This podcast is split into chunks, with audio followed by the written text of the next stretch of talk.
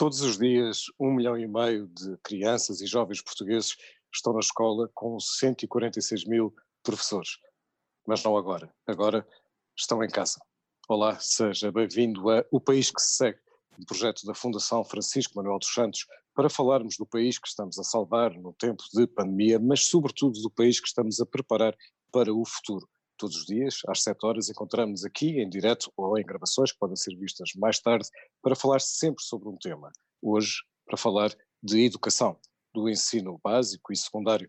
E a nossa convidada de hoje é Neuza Pedro. Neuza Pedro tem 38 anos, é professora de educação, de tecnologias digitais e de e-learning e é uma grande especialista em ensino à distância e em uh, escola do futuro. Olá, Neuza Pedro, muito obrigado por ter aceitado este nosso convite. Olá, Pedro, muito boa tarde. Eu agradeço o convite, sem sombra de dúvida. Nós estamos numa semana em que esperamos algumas decisões do Ministério da Educação para temas muito importantes como o regresso uh, às escolas. Isso ainda não sabemos, mas há coisas que já sabemos e sobre as quais vale a pena conversarmos. Uma delas é a transferência que estamos a assistir do ensino presencial para o, o ensino à distância. Que impacto é que isto tem num, no, no caso específico de Portugal? O impacto é imenso, não só no contexto português, mas no contexto mundial. Neste momento os números são imensos, temos na ordem de 1.500 milhões de crianças a trabalhar à distância, e isto sem dúvida que não teve precedente histórico que o uh, acompanhasse, mas no contexto português isto é particularmente sensível porque nós não temos, enquanto país, tradição no ensino à distância. Uh, do ponto de vista legislativo, ele existe, está documentado, mas uh, surge como uma alternativa ao ensino presencial e é especificamente definido como uh, direcionado a crianças e jovens que, por razões comprovadas, não podem frequentar o ensino presencial. Estamos a falar de crianças e jovens de famílias itinerantes, de atletas de alta competição, portanto, especificamente casos circunscritos que, em termos percentuais, são muitíssimo reduzidos. E, de repente, a Covid-19 traz-nos uma realidade completamente nova. Temos, como bem indicou, um milhão e meio de crianças a trabalhar à distância, a totalidade dos professores neste regime e, consequentemente, as nossas escolas fechadas, o que muda radicalmente o dia a dia das nossas famílias. E pode levar não apenas a um período temporário, mas a um período de transição, ou seja, esta reclusão forçada vai acelerar a digitalização uh, da escola? Eu espero que sim. Nós todos temos que criar este momento com um olhar positivo e tentar tirar dele uh, o melhor que conseguirmos. E passar para ambiente online aquilo que são as práticas docentes, aquilo que são as atividades de, de aprendizagem dos nossos alunos, sem dúvida que exige, do ponto de vista de competências digitais, um crescimento intenso, tanto da parte dos primeiros como dos segundos. Mas a verdade é que ambos vivem sobre um ambiente de particular tensão. Não, não estão a desenvolver competências digitais naquilo que seria o desejável ambiente pacífico de uh, trabalho uh, intenso, mas orientado para aquilo que são práticas normais. Nós estamos a viver uma situação de grande exceção. E o que é que tem sido pedido ao, ao sistema educativo? Uh, o que tem sido pedido é que realmente tanto professores como alunos, de repente, ou num repente, sejam capazes de trabalhar à distância. E é normal que neste processo uh, se viva processos completamente pouco refletidos, para não dizer irrefletidos, de transposição daquilo que são as práticas tradicionais de ensino para ambiente online. Portanto, não houve propriamente uma transição, uma uh, refletida transição das práticas, o que, o que se viu foi transpor para o ensino à distância o que estava a ser estabelecido no ensino presencial. Isto significa que muitos dos professores e muitos dos alunos o que têm vivido são os seus horários, os seus, uh, os seus dias a dias normais naquilo que é o ensino presencial, no ensino online. Às 8h15, uma aula de português. Às 10 horas, uma aula de inglês. E tudo isto com um intenso trabalho acrescido no que diz respeito a exercícios e a trabalhos que, em certa medida, podem ter intensificado, e acredito que, que certamente o terá feito, aquilo que é a carga de trabalho do professor e a carga de trabalho do aluno. Portanto, então, como, como fazer essa transição? Essa transição tem, tem um fator muito positivo, do, do, meu ponto de vista. Uma primeira, uh, um primeiro fator é esta esta, este sentido de normalidade que se consegue trazer para as crianças e para os jovens. Porque normalmente o dia a dia deles era assim organizado. E, portanto, em certa medida, se transpomos para o online diretamente aquilo que era o presencial, essa, essa procura de normalidade é, é trazida. Mas o, o, que é que era importante fazer? O que era importante fazer era realmente ganhar consciência de que aprender e ensinar online muda em dois vetores fundamentais do processo educativo, que é o seu tempo e o seu espaço. Ensinar e aprender online tem uma carga associada à distância que se reflete muitas vezes numa forma completamente distinta de medir o tempo de trabalho. É mais oneroso trabalhar online, é mais custoso do ponto de vista cognitivo e, consequentemente, exige que todo o processo pedagógico seja repensado para que se consiga fazer com qualidade aquilo que de outra forma se conseguiria fazer no presencial, mas que, como uh, uh, o tempo não nos permitiu essa reflexão, o que se tem vivido é efetivamente um movimento de colocar em ambiente online aquilo que seriam as práticas da, da vivência presencial da sala de aula. Ora, isto tem levado a que, em certa medida, tanto professores como alunos se sintam imensamente pressionados por uma carga de trabalho que, que, não estariam à espera de ter que lidar com num momento particularmente frágil, não é? Em que todos estão em casa, em que as famílias estão a tentar também organizar numa dinâmica completamente distinta das que estavam habituadas e, por consequência, o que tem, o que tem sentido em coletivo por parte de alunos e professores é realmente uma densificação do trabalho e uma sobrecarga da, do tempo que é requerido para as atividades letivas. Quase que todos os professores uh, levaram, em certa medida, esta sua missão um pouco, um pouco além daquilo que seria esperado e investiram em, em, criar com o aluno este sentido de proximidade e de continuidade dos trabalhos e, por consequência, algum excesso na, nas solicitações que os nossos alunos têm sido alvo. E quais são as vantagens e as desvantagens do ensino à distância? Eu, acho que é importante fazermos aqui um ponto de, de situação em relação, em relação ao conceito. Portanto, em, em primeiro lugar, uh, o ensino à distância tem uma história, tem uma evolução do ponto de vista da sua uh, ascensão científica e das suas práticas no contexto uh, internacional e que não se é, se formos fiéis ao termo, não é exatamente aquilo que neste momento se, se está a viver.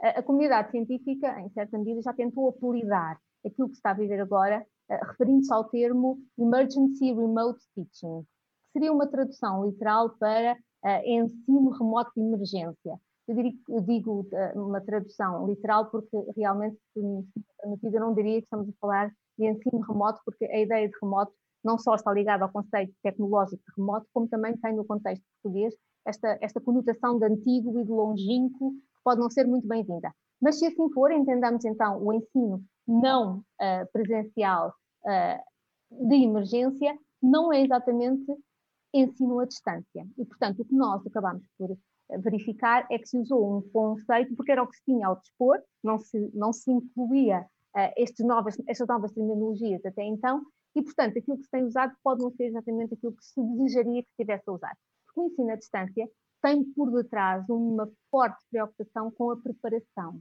com uh, a análise dos, dos, conteúdos a serem trabalhados, as características do, do aprendente, a tecnologia que vai ser utilizada, e, portanto, tem um, um, todo um trabalho de preparação, de design, de desenvolvimento, que não é aquilo que nós estamos a viver. E, portanto, esta falta de preparação e esta resposta a uma emergência social uh, não são coadunantes com esta ideia de que o ensino à distância envolve um movimento de preparação intenso e de garantia de que realmente, quando se traz ao aprendente a experiência educativa à distância, ela está particularmente bem desenhada para ser vivida com sucesso. Ou seja, ensino à distância não significa acabar com as escolas, com, com, com os edifícios, com as salas de aula presenciais. Não, não, de todo. São dois sistemas educativos que sempre viveram em conjunto, o ensino presencial e o ensino à distância, e que neste momento o que nós vimos é que eles não, eles não coexistem, pelo contrário, o ensino à distância surgiu para tentar compensar a necessidade iminente de encerrar as escolas. E, criou, em certa medida, aqui um vazio.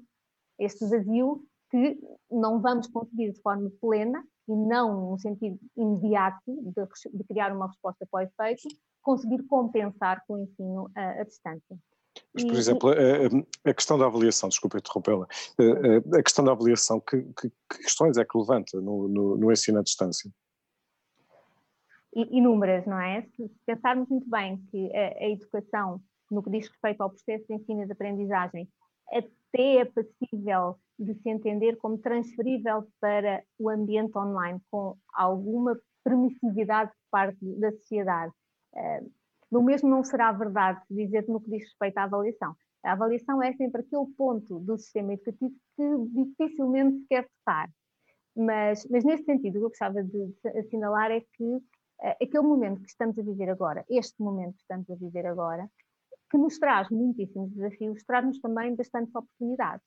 E uma das oportunidades pode ser exatamente entender que, por este conjunto de particularidades que o momento histórico nos traz, podemos entender que realmente a escola se deve e se pode centrar num sentido de avaliação que é aquele que desejaríamos que realmente existisse, que é uma avaliação mais centrada no progresso e no, desenvolvimento de competências de cada aluno, do momento em que ele está para o momento em que nós queremos que ele vá, portanto, o percurso que ele tem que fazer para estabelecer progresso, para aumentar a sua performance, e não tanto orientar a avaliação para aquilo que é a seriação, a, a estruturação de classificações, a comparação entre, entre, entre alunos, portanto, deixar esta, esta função classificativa e, e seriativa ou, seletiva da, do próprio processo avaliativo e orientá-lo mais para pensar exatamente como é que nós podemos trabalhar com o aluno num sentido de levá-lo a progredir no seu próprio percurso.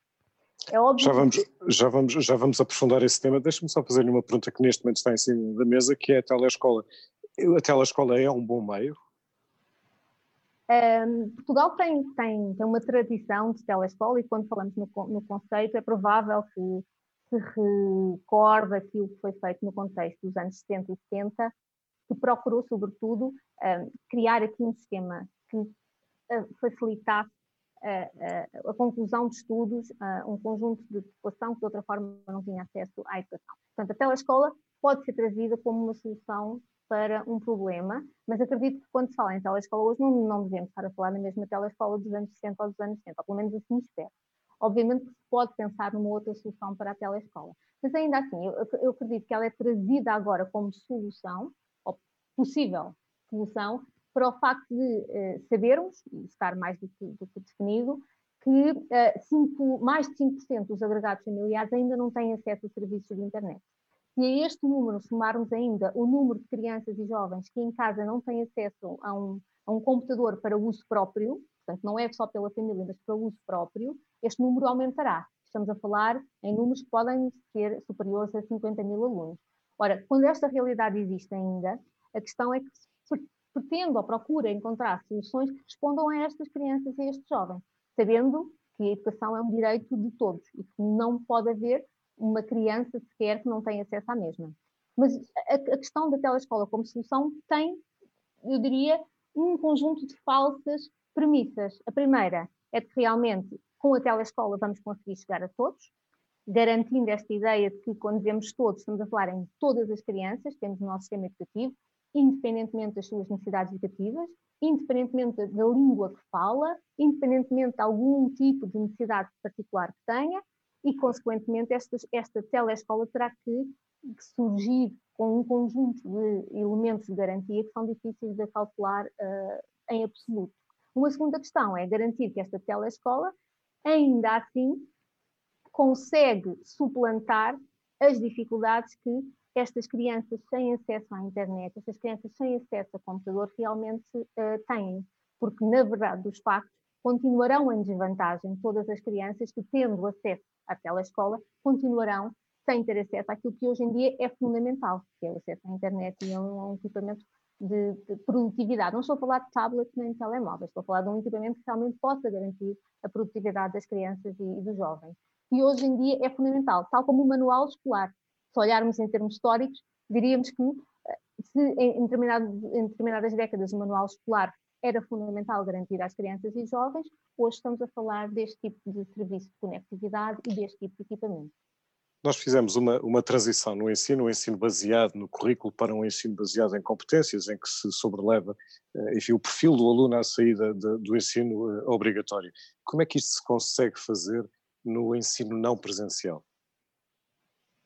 É, é verdade, aquilo que, que refere é, é particularmente importante lembrar. Em primeiro lugar, neste momento que estamos a viver, eu acho que não podemos sacrificar uh, todo o caminho que se tem feito em prol da, do estabelecimento de práticas orientadas ao desenvolvimento de competências que o perfil do aluno à saída da escolaridade obrigatória defende, só pelo facto de estarmos a trabalhar à distância. Não é essa a razão e, consequentemente, não pode ser essa a justificação para voltarmos a ter um sentido de escola orientado a práticas transmissivas e não um sentido de escola orientado exatamente ao desenvolvimento de competências. E, e se estivermos a trabalhar competências como aquelas que o perfil preconiza no domínio da criatividade e pensamento crítico, não há porquê uh, não propor aos alunos que online desenvolvam produtos, realizem projetos, uh, uh, respondam a desafios, criem eles próprios produtos multimédia, onde o seu pensamento crítico e onde a sua criatividade seja colocada em evidência. Não é por hum. ser à distância que esta questão não se coloca. Ou mesmo as, as competências de comunicação, de colaboração e de relacionamento interpessoal. Online podemos trabalhar colaborativamente, a pares, em grande grupo, ou podemos gerir a informação, podemos trabalhar todas as competências de relacionamento interpessoal. Aliás, entendo que é altamente vantajoso, porque hoje em dia nós temos que saber comunicar e temos que saber interagir em múltiplas plataformas. Uma delas é, sem dúvida, esta, plataforma onde hoje em dia comunicamos e que exige competências particulares. Sabemos que uh, é importante saber comunicar através de e-mail, como é importante saber comunicar através de webconferência, exige competências diferentes e essa diferença precisa de ser cada vez mais dominada precocemente pelas nossas crianças e pelos nossos jovens. Há outra, há outra questão que tem a ver com o facto de as escolas não serem apenas sítios que facilitam a aprendizagem, como diz a Unesco, são também locais de suporte psicossocial às, às crianças.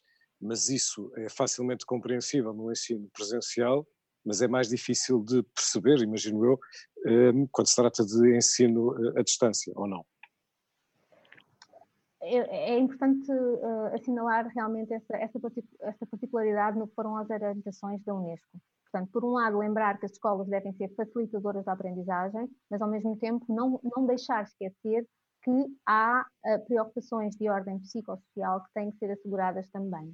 E, e, e essas questões uh, precisam, hoje em dia, de ser mais assinaladas quando o momento em que nós estamos a viver é um momento para, os, para o qual nós não temos referente. Se nós, adultos, não temos referente, as nossas crianças e jovens também não. E, portanto, a escola sempre foi para elas um alicerce das suas rotinas, do seu dia a dia, aquilo que lhes dá um certo sentido de normalidade. A ausência delas pode ser garantidamente um motor de ansiedades, de desorganização, de dificuldades em gerir próprias, o próprio dia a dia. E, portanto, eu acho que a escola tem que atuar nestas duas dimensões. Uma, claro que sim, a questão do currículo, a questão do desenvolvimento das competências que se pretende desenvolver, e, e, e isso é fundamental, mas não esquecer que os alunos precisam de continuar ligados uns aos outros, precisam de continuar a sentir-se uh, inteiros enquanto indivíduos, e isso é fundamental ter para eles acesso uh, aos seus colegas, acesso aos seus professores, acesso ao seu sentido daquilo que é a escola, num sentido amplo. E isso precisa de ser feito online e pode ser feito online. Muitos dos professores têm efetivamente preocupado em trazer para o, seu, para o seu dia a dia, para o das suas crianças, estas duas dimensões, a aprendizagem, mas também a convivencialidade, o espaço para estar com os alunos e com cada um dos seus professores, mas também dos alunos entre si. E é importante que se dedique tempo deste trabalho que as escolas têm, têm feito à distância nesta dimensão. Não só professores, porque a escola tem outro, outro conjunto de profissionais que importa também chamar à, participação neste processo, nomeadamente uh, as equipas dos serviços de psicologia e orientação das escolas, que podem devem tomar partido nesta, nesta dimensão. Não esquecendo também que hoje em dia nós temos nas escolas todas as crianças. Nós mudámos recentemente a lei, definimos um novo conceito de escola inclusiva, construímos equipas multidisciplinares de apoio à, educação inclusiva e, portanto, temos todas as crianças, com todas as particularidades que podem ter, com, com as suas potencialidades e as suas necessidades, a viver dentro da escola. E a escola tem que se mover para responder a todas elas. Uma pergunta específica sobre, sobre o momento que estamos a viver. Como é que, hum, como é que poderão ser os próximos meses eh, do seguinte ponto de vista? Porque há coisas que não sabemos, mas do seguinte ponto de vista. Há tempo de aulas que foi perdido, não é? Eh, e foi substituído, como disse, em soluções de emergência, portanto, de uma maneira que não estávamos nem professores nem alunos eh, preparados. Vai ser necessário recuperar o tempo perdido quando as escolas voltarem à normalidade? Eu acho que é importante primeiro uh, voltar a criar nas escolas um sentido de normalidade. Houve aqui um abalo gigante, não é? E quando voltar a, a criar hábitos de, de, viver em sala de aula e de, de, estar uns com os outros, sem que efetivamente esta vivência do Covid esteja presente, ainda vai demorar algum tempo. Nós não sabemos o que vai ser, não temos a, a menor noção. Mas há um sentido de recuperação que tem que ser feito uh, sem dúvida, não tanto porque estamos a trabalhar à distância, mas sobretudo porque não estávamos organizados para trabalhar à distância. E, portanto, tivemos que uh, fazer acontecer, ao mesmo tempo estávamos a aprender a fazer acontecer. Quando eu digo uh, fizemos, estou a falar de crianças e jovens e de professores. E, portanto, houve aqui um, um, processo um pouco atabalhoado de tentar fazer acontecer algo que nós não sabíamos muito bem como faríamos. E, portanto, é normal que, quando voltarmos a estar juntos, vamos precisar novamente, primeiro de tudo, vamos ter que matar saudades uns dos outros, sem sombra de dúvida, e, voltar, e matar saudades dos nossos, dos nosso tempo em conjunto. E depois, sim, pensar que houve algumas, uh, alguns elementos do currículo que não foram tão bem trabalhados, algumas uh, ambições que tiveram que ser deixadas para trás, mas sem sombra de dúvida, eu acho que era importante olhar para, para aquilo que vier a ser com essa preocupação, que é, vamos voltar a construir normalidade para as nossas crianças e jovens e para os nossos professores também. E como é que se transforma, uma vez que defende que este, este período também deve ser usado para acelerar uh, mudanças, uh, o sistema uh, educativo português é aberto à mudança? Vai estar disponível para, para manter depois essa mudança e acelerá-la? Eu acho que vou ter que responder com alguma dualidade na resposta. Então, se, se por um lado, a verdade é que os, os, sistemas educativos não tendem propriamente para a mudança, não é? Eles são quase que o reservatório, o reduto de uma, de uma cultura e de um acumular de, de, de práticas que a sociedade tende a preservar. Nós, nós vimos que múltiplos sistemas mudam com, com movimentos como a Primeira ou a Segunda Guerra Mundial e, portanto, espera-se deles depois uh, renasce qualquer coisa, a escola normalmente tende a ficar um bocadinho uh, reservada sobre si e pouco permeável à mudança. E, portanto, eu espero que não aconteça isto neste momento, que realmente aqui uh, se crie oportunidade de mudança. E, portanto, respondo por esta via, mas gostava de assinalar uma outra questão, que é a oportunidade que, que me é dada, enquanto investigadora, de fazer parte de projetos europeus, faz-me e fez-me, e fará, acredito eu, ganhar noção de que em Portugal, o nosso sistema educativo é particularmente inovador se o compararmos com uh, uh, aquilo que são as práticas noutros países europeus. E os professores portugueses destacam-se sempre de forma muitíssimo positiva uh, comparativamente a outras classes docentes neste momento panorama, portanto, no panorama europeu. Eles, eles, os, os, os, próprios professores, os próprios, só pelos próprios professores também têm que ser preparados para essa mudança de futuro de ensino di digital? Como é que se preparam, quer as escolas, quer os professores? Neste momento, os professores prepararam-se fazendo, não, não houve propriamente garantia de preparação. Mas eu acho que temos de distinguir aqui dois vetores e trabalhar em cada um deles. Um no que diz respeito à, à, formação inicial, ou seja, os futuros professores. Como é que nós garantimos nas universidades que os professores que chegam ao, chegam ao sistema educativo estão completamente preparados para trabalhar em função da, daquilo que será a sociedade que há de vir. É? Portanto, eles estão a preparar os jovens para uma sociedade que há de vir e portanto, eles têm que estar preparados para, para, para essas imprevisibilidades. Uh, e, e, há, e, há, necessidade, obviamente, de intensificar a presença da, da, dimensão digital no que diz respeito à formação inicial de professores. Uma outra dimensão é a formação contínua de professores. E essa tem havido momentos uh, onde de forma mais atenta se olhado para as competências digitais dos professores, eu acredito que novamente essas questões vão ser colocadas em cima da mesa, porque não, não vamos querer, em qualquer outro momento que venha a dizer seguidamente, olhar para a classe docente e ver nela alguma fragilidade no que diz respeito à capacidade para uh, tirar partido das plataformas e das soluções que hoje em dia temos uh, em formato digital e, e em formato online, porque efetivamente não, não traz vantagem para nenhum dos, dos atores educativos. Ainda assim, o que eu acho é que Portugal tem alguma assimetria no que diz respeito às competências digitais dos seus professores. Portanto, nós temos um grupo de professores imensamente capaz, com uh, imensos projetos internacionais onde são chamados a participar, com grande notoriedade no que diz respeito ao uso de, deste tipo de soluções para suporte ao ensino e aprendizagem, e depois temos um outro grupo de professores para quem todos estes ambientes são um total desconhecimento. Ora, esta, esta realidade neste momento, este, o, o que o Covid trouxe foi chamar a todos estes professores, os imensamente preparados e os de todo nada preparados, realmente tenham que trabalhar em plataformas online. E, portanto, Dizia há pouco que, que, talvez 50 mil alunos não, estão excluídos de, eh, por falta de meios digitais, por falta de ferramentas específicas eh, de ensino eh, à distância. Como é que, o que é que tem que se fazer, como é que se pode agir para mitigar essas, essas diferenças e, e, portanto, para não, para não criar novas desigualdades? Eu acho que esse número é capaz ainda de ser um pouquinho maior. Portanto, aqueles eram o número de alunos que não tinha uh, acesso à internet em casa. Se somarmos a esse o facto de haver alunos que não têm acesso a um equipamento de produtividade, esse número irá, irá aumentar, porque muitas vezes as casas têm computadores, mas esses computadores estão a ser usados pelos pais que estão em teletrabalho e, portanto, os alunos não têm acesso a esse equipamento, ou então vão ter que arranjar forma de ter acesso. Portanto, realmente, esse, essa situação precisa de, ser, precisa de ser mitigada. Nós tivemos, em momentos anteriores, soluções a nível nacional que procurou uh, dar acesso a todos os alunos de ensino básico e secundário a um equipamento pessoal para trabalhar.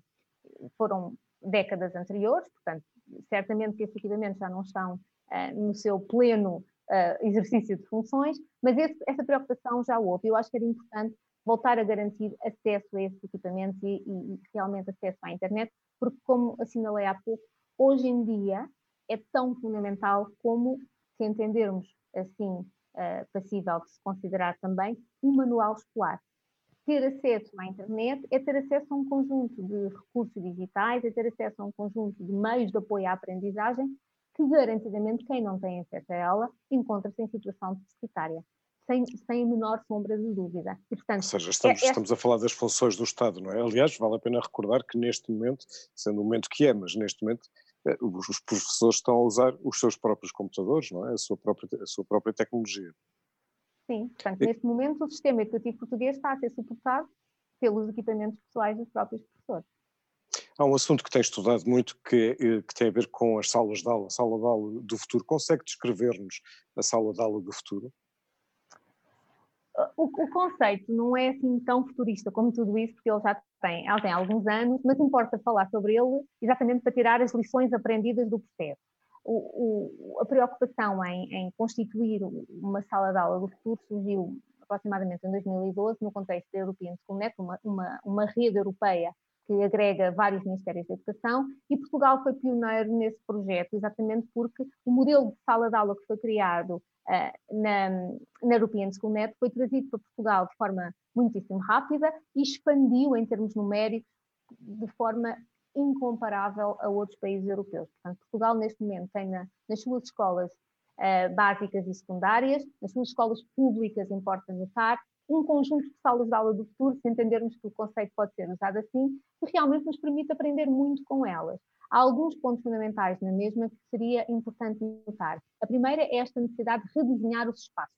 As, as salas de aula convencionais não são propriamente os espaços mais atrativos para a realidade atual. Os nossos escritórios mudaram, as nossas casas mudaram, uh, muitas das nossas esferas sociais mudaram na sua uh, configuração, o seu design é completamente diferente, mas a sala de aula tem mantido esta sua lógica enfileirada há, tempo demais, diríamos. E, portanto, o redesign do espaço, a flexibilidade e a reconfiguração são hoje em dia fundamentais, porque é importante aprender a trabalhar em grupo, porque é importante um, aprender a mover-se e levar o movimento a ser promotor de níveis mais ativos de, de cognição, no que, diz processo, no que diz respeito ao processo de ensino de aprendizagem, ao mesmo tempo que é importante ter dentro das salas de aula outro tipo de recursos e outro tipo de ferramentas, nomeadamente as, as tecnológicas, portanto temos que trazer novos artefactos para dentro da sala de aula e depois é importante mudar as pedagogias ou a abordagem metodológica que se trabalha.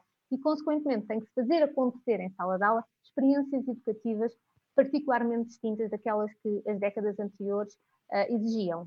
Depois há uma outra dimensão que também importa assinalar e que Portugal, porque, porque se entende um país particularmente pobre, uh, vê-se também a educação com, com algum olhar, uh, eu diria, humilde, não, não se tem preocupar tanto, mas importa preocupar, que é a questão da qualidade do ambiente.